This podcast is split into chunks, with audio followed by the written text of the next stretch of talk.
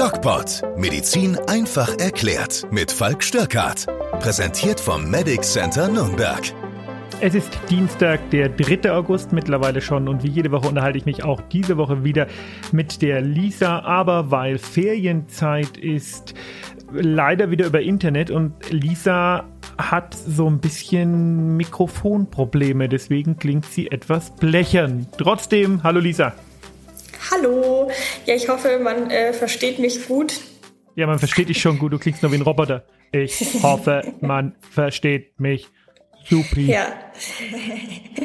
In den äh, kommenden oder beziehungsweise übernächste Woche wird es wieder besser sein. Ähm, wir versuchen uns auch immer ein bisschen in der Technik zu verbessern, aber leider. Man merkt, es wird ähm, kontinuierlich schlechter. Nein, dadurch, dass wir natürlich jetzt in getrennten Räumen sitzen, ist natürlich die Technik nicht so mega gut. Ähm, aber wir versuchen das auf jeden Fall zu verbessern und heute nochmal so, aber das nächste Mal schon wieder anders. Echt? Nächste Woche habe ich auch noch Urlaub. Aber ich hier versuche, was Besseres herzubekommen. Ah. Mm. Lisa, wie geht's dir? Erzähl, sprich, lass uns ein bisschen Smalltalk machen. Also, mir geht's super. Schön. ähm, es läuft alles ganz normal. Das Wetter könnte besser sein. Das stimmt. Aber ähm, ich muss sagen, also in allen, allen geht's mir gut. Ähm, ich habe tatsächlich ähm, das erste Mal meinen Impfnachweis gebraucht vor einer Woche. Ähm, da war ich nämlich im Stadion mit meinem Freund und ähm, da haben wir tatsächlich das erste Mal unseren Impfausweis gebraucht. Und was äh, habt ihr angeschaut? Ähm, äh, natürlich ein Fußballspiel. ähm, und zwar Nürnberg gegen, äh, lass mich kurz nachdenken. Aue, Erzgebirge Aue. Als ähm, Nichtverfolger der zweiten Liga darf ich dich fragen, wie ist es denn ausgegangen? 0 zu 0. Für, also nicht sehr zufriedenstellend. Für, für wen? für beide. Nein. Oh Gott. Es, war ein, es war ein sehr äh, spannendes Spiel und ich fand es cool, mal wieder im Stadion zu sein, weil das mal echt ein Erlebnis wieder war. Es war auch ziemlich spontan. Ist dein Freund Clubfan? Ja, tatsächlich. Aha. Mhm.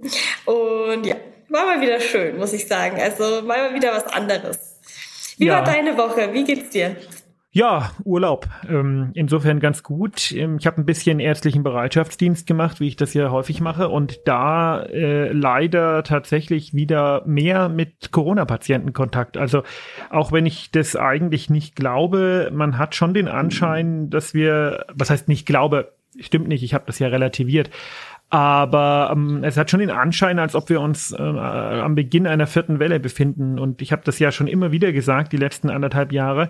Man merkt das immer als erstes so im Bereitschaftsdienst, wenn die ersten Leute sich wieder testen lassen, weil der Schnelltest positiv war oder äh, mit Schnupfensymptomen daherkommen und das, äh, ich meine, wir haben in einem Monat ist kalendarischer ähm, beziehungsweise meteorologischer Herbstanfang und mhm. ich habe so ähm, das blöde Gefühl, dass wir uns in eine gar nicht so gute Richtung wieder entwickeln und ich würde mir sehr wünschen, wenn das nicht so wäre.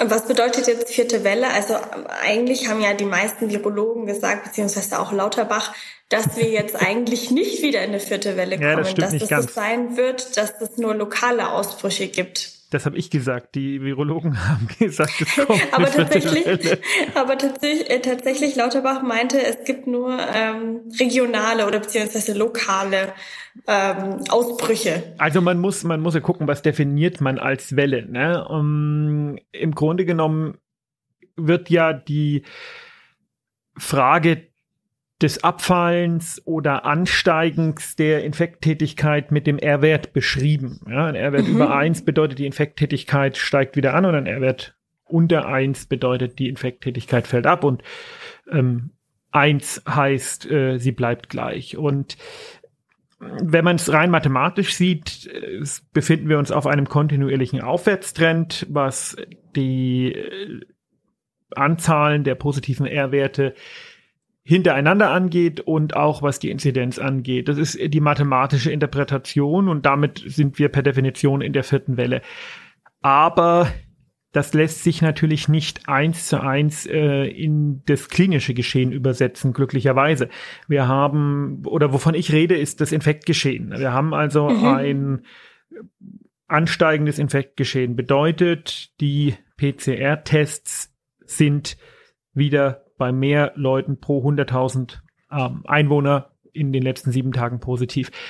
Da wird auch am Donnerstag ein Video dazu rauskommen, wo ich das nochmal ganz explizit erkläre, warum das mathematisch und praktisch nicht das gleiche ist. Mhm. Spahn hat in seiner unendlichen Weisheit gesagt, das neue 50 ist jetzt irgendwie 200. Und was er damit eigentlich sagen wollte, ist, dass äh, aufgrund der Tatsache, dass sich jetzt nur noch eine bestimmte Subgruppe infiziert, die Belastung für das Gesundheitssystem erst bei einer Inzidenz von 200 so stark ist, wie sie in der dritten Welle bei 50 war, weil mhm. einfach so viele geimpft sind. Mhm. Das hat er einfach mal so in den Raum geschmissen. Mathematische Zahlen dafür gibt es aber nicht. Okay, also es ist nicht bewiesen, was er da gesagt hat, sondern es hat, ist irgendwie gefallen, dieser Satz. Genau, das ist halt eine Spa spanische Informationsübermittlung. Mhm, okay. Ähm, jetzt ein Thema, und zwar hat Israel mittlerweile wieder 3818 Fälle. Wir wissen ja alle. Fälle oder Inzidenz? Fälle. Fälle. Inzidenz wäre ein bisschen krass. Aber ja, Fälle, 3818 mhm. Fälle. Ähm, klingt jetzt erstmal viel, ist auch relativ viel für ein kleineres Land, sagen wir mal so.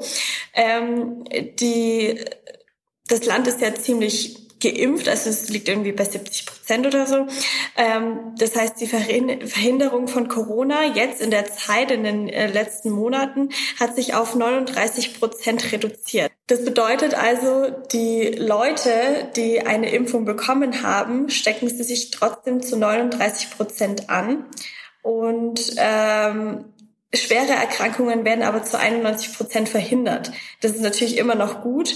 Ähm, aber gibt es diese besagte äh, dritte Impfung schon, von denen alle reden, oder ist die noch in der Entwicklung? Oder wie wird es sich in den nächsten Monaten entwickeln? Ja, das ist ein sehr komplexes Thema, was du da ansprichst. Also mhm. äh, Machen wir erstmal das Thema dritte Impfung. Da wurde ja gestern entschieden, dass Risikogruppen und ältere Menschen diese dritte Impfung bekommen sollen im mhm. Herbst und das halte ich auch für richtig. Was du beschreibst in Israel, das kann ganz, ganz viele Gründe haben und äh, kein Grund dafür ist, dass die Impfung nicht wirkt. Das, das nicht, sondern Fangen wir mal beim ersten Grund an. Israel war das erste Land, was wirklich äh, hardcore geimpft hat. Das bedeutet, die Abstände von dem heutigen Tag zur ersten beziehungsweise zweiten Impfung, das ist schon relativ lange. Und wir müssen ja befürchten, das haben wir immer wieder gesagt, dass die Immunantwort auf das Coronavirus auch bei der Impfung mit der Zeit wieder sinkt. Mhm. Auch bei Genesenen ist das eine, ähm, eine Gefahr und das macht, stellt uns natürlich für ganz neue Herausforderungen. Das ist Punkt eins. Punkt zwei ist, es gibt einen Unterschied, ob ich infiziert bin, infektiös bin oder krank. Und das haben wir, glaube ich, hier schon ganz, ganz oft diskutiert. Und das kann man gar nicht oft genug ja. diskutieren, weil es gibt immer wieder Impfdurchbrüche. Und die korrelieren tatsächlich auch wieder mit den, also mit den Risikofaktoren für einen schweren Verlauf. Das heißt, Impfdurchbrüche gibt es bei morbid dicken Menschen, bei Vorerkrankten, bei Diabetikern, bei Hypertonikern und bei alten Menschen. Und und da muss man sich genau anschauen, was ist ein Impfdurchbruch? Wir haben ja immer gesagt, die Impfung wirkt zu 95 Prozent. Wenn man massenweise Leute impft, dann sind auch diese fünf Prozent relativ viele in absoluten Zahlen. Mhm. Und da muss man schauen, was haben denn diese fünf Prozent eigentlich für Symptome. Und da haben wiederum die meisten nur sehr milde Symptome. Sind diese fünf Prozent oder diese Impfdurchbrüche ansteckend? Das ist momentan nicht klar. Es gibt aber leider Daten aus Amerika, wo nämlich bei einer großen Party sich äh, und unter nur Geimpften sich ganz viele Leute angesteckt haben. Um, und dann hat man geguckt, wie hoch ist die Viruslast dieser Leute im Rachen und die war genauso hoch wie bei äh, nicht Geimpften. Und das bedeutet, wenn ich einen Impfdurchbruch habe, dann ist die Wahrscheinlichkeit gar nicht so gering, dass ich auch ansteckend bin. Das ist blöd. Mhm. Und dann stellt sich natürlich noch die Frage, welch, also wie, wie oft sterben die Leute? Und es gibt Leute mit Impfdurchbrüchen, die sterben und die schwer erkranken. Aber es sind wenige. Und jetzt kann man sich hinstellen und sagen, ja, welchen Zweck hat dann die Impfung? Oder man kann sich hinstellen und kann sagen, na ja, das ist trotzdem noch besser, als wenn wir eine naive Bevölkerung gegenüber oder eine naive Immunität in der Bevölkerung gegenüber äh, dem Virus hätten. Und es stellt nochmal raus, wie wichtig eigentlich die Impfung der Gesamtbevölkerung ist. Denn wenn wir mit Impfdurchbrüchen arbeiten oder rechnen müssen, bedeutet das noch noch mal mehr, dass sich wirklich alle impfen lassen sollen und müssen. Das ist ein extrem komplexes Thema. Und ich befürchte, das wird uns äh, in den sozialen Medien und allgemein in den nächsten Monaten wieder hart treffen, weil natürlich, wenn man an die Querdenker denkt, diese Komplexität da einfach nicht vorausgesetzt werden kann. Die verstehen schon die einfachsten Zusammenhänge nicht. Mhm. Jetzt hast du ja gesagt, äh, die Corona-Impfung schützt vor Corona. Was bedeutet das ja. implizit? Weil äh, schützt es jetzt vor einer Corona-Infektion oder schützt es vor einer schweren, vor einem schweren Verlauf, vor einer schweren Erkrankung? Na, das, das ist ja das, was ich, ich gerade gesagt habe. Die, was will ich denn? Was ist das Ziel? Das Ziel ist natürlich, dass ich nicht krank werde. Hm, schützt es vor einer Infektion? Ja, auch, aber äh, nicht immer. Mhm. Es schützt also vor einer Infektion und da, wo es nicht vor einer Infektion schützt, schützt zumindest vor einer schweren Erkrankung und da, wo es nicht vor einer Infektion und vor einer schweren Erkrankung schützt, schützt es zumindest vorm Tod und es gibt leider ganz wenige, bei denen es gar nicht so richtig funktioniert. Das ist aber mhm. so, das ist äh, sehr bedauerlich, aber äh, es ist einfach so. Hm, weil nämlich in Israel eben ähm, untersucht wurde, dass diese Verhinderung von einer Corona-Infektion jetzt bei 39 Prozent liegt. Aber das wurde ja vorher eigentlich gar nicht so getestet, oder? Oder wurde das vorher irgendwie im Bestand aufgenommen? Weil naja, wie, wie, wie, da, da muss man jetzt, da darf man jetzt wirklich, muss man klein teilig denken und argumentieren mhm. und darf die Sachen nicht durcheinander werfen. Diese 39 Prozent, äh, die du da immer wieder einwirfst, diese Zahl sagt mir jetzt nichts. Ich gehe aber davon aus, dass es umgekehrt ist, dass 39 Prozent der Geimpften sich wieder infiziert haben. Ähm, und das entspricht natürlich dieser ähm, abnehmenden Immunität. Aber infiziert ist nicht gleich krank. Mhm. Und was bedeutet das? Es bedeutet, wir müssen uns noch schneller impfen und es bedeutet, wir werden um eine dritte Impfung nicht herumkommen. Ich habe da ja ein Video auf YouTube zugemacht, ähm, weil wir wissen, bei einer dritten Impfung ist die Immunität dann plötzlich äh, um den Faktor sieben erhöht. Und ich würde mich auch ein drittes Mal impfen lassen. Das ist so, ja. Ich denke, das mhm. wird darauf jetzt hinauslaufen. Wir müssen uns auch bei anderen Erkrankungen dreimal grundimmunisieren und dann alle zehn Jahre auffrischen, wenn ich mal an Diphtherie, Pertussis, Tetanus äh, erinnern darf. Mhm. Ähm, jetzt hast du eben schon die dritte Impfung angesprochen für Risikopatienten. Wie wird es im Herbst laufen? Ist es dann auch wieder so, dass äh, eine Priorisierung vorliegt? Das hatten wir ja auch schon jetzt äh, im Frühjahr beziehungsweise im Sommer, dass man sagt, okay, Prio 1, Prio 2, Prio 3 und nur die bekommen in dieser Reihenfolge die Impfung? Oder denkst du, es wird offen gestaltet? ja, jetzt? das glaube ich nicht. Wir haben ja Impfstoff ohne Ende.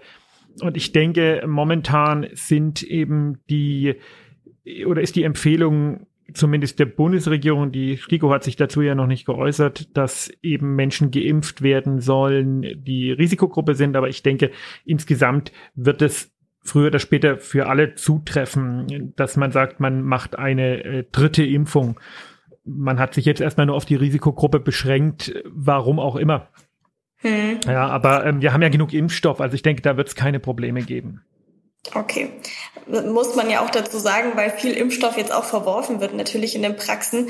Ja. Ähm, hast du da irgendwelche Erfahrungen, dass wir irgendwo Impfstoff weggeworfen haben? Oder wie schaut es in anderen Praxen aus? Hast du vielleicht Kontakt zu anderen Ärzten, wie da die Lage aktuell ist? Ja, also klar, wir haben selber schon Impfstoff verwerfen müssen, jetzt noch nicht so unendlich viel, aber mussten wir. Und auch äh, befreundete Ärzte oder Arzthelferinnen aus anderen Praxen erzählen mir, dass das äh, momentan eigentlich eher an der Tagesordnung ist. Ne? Man muss sich mhm. ja überlegen, ich brauche oder ich bekomme aus einer Ampulle fünf beziehungsweise sechs Dosen raus. Und wenn ich zwei Leute impfe, die die Impfung aber brauchen, muss ich drei verwerfen. Und ich finde einfach niemanden mehr für äh, Zweitimpfungen, beziehungsweise für Erstimpfungen, Entschuldigung. Und mhm. insofern, äh, ja, ist das leider momentan ein, ein Problem, klar. Kommt es äh, dann auch immer darauf an, welcher Impfstoff das ist oder ist es bei jedem Impfstoff gleich? Ich muss ehrlich sagen, ich habe bis jetzt ausschließlich äh, BioNTech verimpft. Ich habe noch keinen anderen Impfstoff verimpft. Das ist wahrscheinlich Zufall, ja. aber es ist nun mal so. Ich kann es dir nicht sagen, keine Ahnung.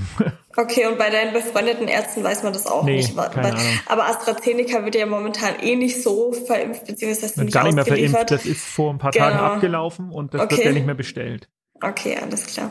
Wie schaut's denn jetzt aus? Wurde jetzt äh, in dieser Woche, die wir jetzt nicht geredet haben, ähm, etwas schon bei den Kindern erreicht, äh, bis zwölf Jahren, weil ähm, die Impfung steht ja noch aus. Ne? Also Kinder bis zwölf Jahre kann sie sich ja auch noch nicht impfen lassen. Doch, doch, das stimmt nicht. Also Kinder, also bis zwölf Jahre, von null mhm, bis genau, zwölf. bis zwölf, genau. Das wird momentan diskutiert. Also die, das ist ja eine relativ intensive politische und wissenschaftliche Diskussion und da wird die STIKO äh, durch die Politik auch ordentlich unter Druck gesetzt, gerechtfertigt oder nicht, das sei jetzt mal dahingestellt.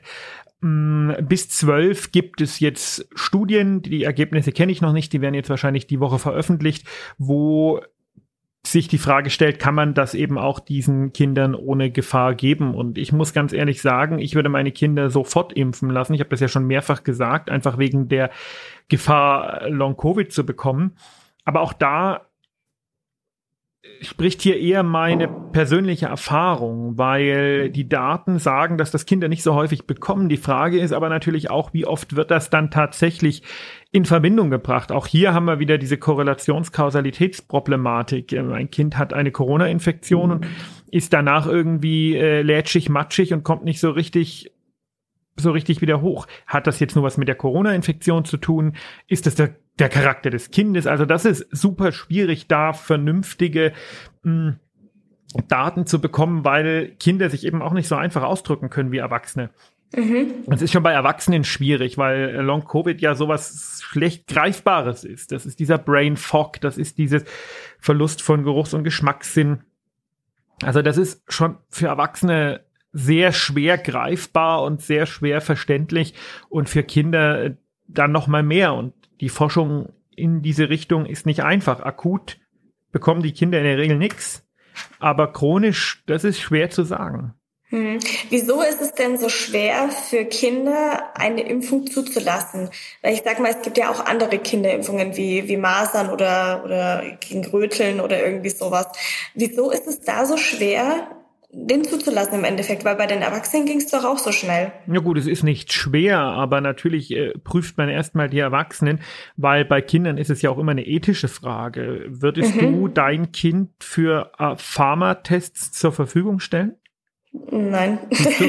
Und ich kenne keinen. Elternteil auf dieser Welt, äh, was da mit Ja antworten würde. Also es gibt offensichtlich welche, aber mhm. das ist natürlich ethisch hochgradig problematisch, ähm, zu sagen, okay, wir machen jetzt Tests an Kindern für äh, Impftests an Erwachsenen findest du oder für, für Medikamententests an Erwachsenen allgemein findest du deutlich einfacher Probanden, die sagen, ja komm, ich mach's fürs Geld oder für die Allgemeinheit oder sonst was, als bei Kindern, wo es wirklich moralisch ein Riesenproblem ist, was man auch nicht lösen kann. Das ist einfach so.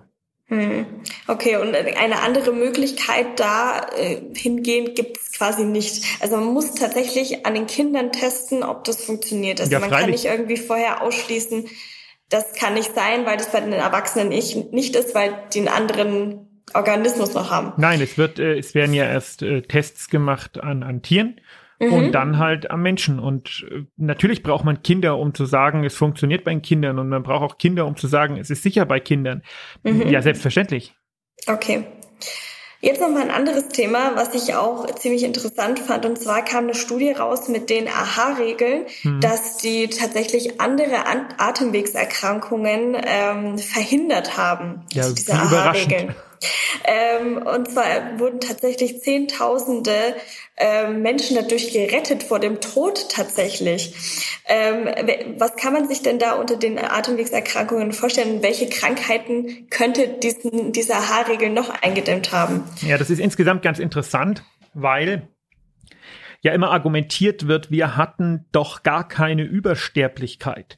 Mhm. Übersterblichkeit ist also der Vergleich der äh, Sterblichkeit mit dem äh, Zehn-Jahres-Schnitt ja, der letzten zehn Jahre. Und in der Tat hatten wir in den meisten Corona-Monaten keine Übersterblichkeit. Und die Begründung ist genau die. Wir hatten nämlich keinerlei oder kaum Atemwegsinfekte. Die Grippesaison ist ausgefallen. Die Gastroenteritis-Saison ist ausgefallen. Das fängt jetzt erst alles wieder so ein bisschen an. Also ich habe das das erste Mal jetzt seit vielen, vielen Monaten wieder. Und das mhm. sind äh, alles Erkrankungen, die Menschen natürlich ins Grab bringen. Die häufigste Todesursache bei alten Menschen ist die Pneumonie, die Lungenentzündung. Mhm. Und Exikosen, also äh, Dehydrationen, zu wenig Wasser. Bei äh, Gastroenteritis, ich habe Durchfall und verliere ganz viel Wasser und kann das nicht mehr nachtrinken. Bei älteren Menschen, Dementen, Todesursache. Oder äh, die Grippe, auch bei jüngeren Menschen, klassische Grippe, da sterben so und so viele Menschen jedes Jahr daran. Ja, ich glaube, vor drei Jahren war mal so eine richtig schlimme Grippesaison oder schon länger her sogar. Da sind mhm. Tausende daran gestorben. Ist alles weggefallen. Und ausgefüllt wurde diese Lücke durch die Corona-Toten. Es ist aber was anderes, ob die Menschen an ganz vielen Krankheiten saisonal sterben wie immer oder an nur einer. Und deswegen äh, ist diese Argumentation, wir hatten ja gar keine Übersterblichkeit, zeugt von völligem Unwissen. Mm, insgesamt ist es natürlich äh, angenehm, dass man diese Erkrankungen alle nicht so hatte durch die AHA-Regeln. Mhm. Jetzt muss man gesellschaftlich natürlich schauen, möchte ich lieber mein ganzes Leben Kontakte vermeiden, eine Maske aufhaben und naja gut, L lüften finde ich jetzt nicht so schlimm. Ähm, oder sage ich, na gut, das Leben birgt halt das Risiko, dass ich mich mit irgendwas anstecke. Unabhängig von Corona jetzt, was eine ganz andere Geschichte ist. Mm, und deswegen glaube ich, kann man das nicht auf unsere Gesellschaft projizieren und sagen, ist ja, ja. super, gab's alles nicht, ja, dann machen wir das doch weiter so. Ja, absolut. Ähm, tatsächlich war es auch schon mit meinen Fragen diese Woche. Ähm, es ist nicht viel passiert. Wir, ähm, ja, die Corona-Zahlen steigen. Ähm, wir werden sehen, wie sich das weiterentwickelt, ähm, wie sich das äh, weiterentwickelt auch in Europa.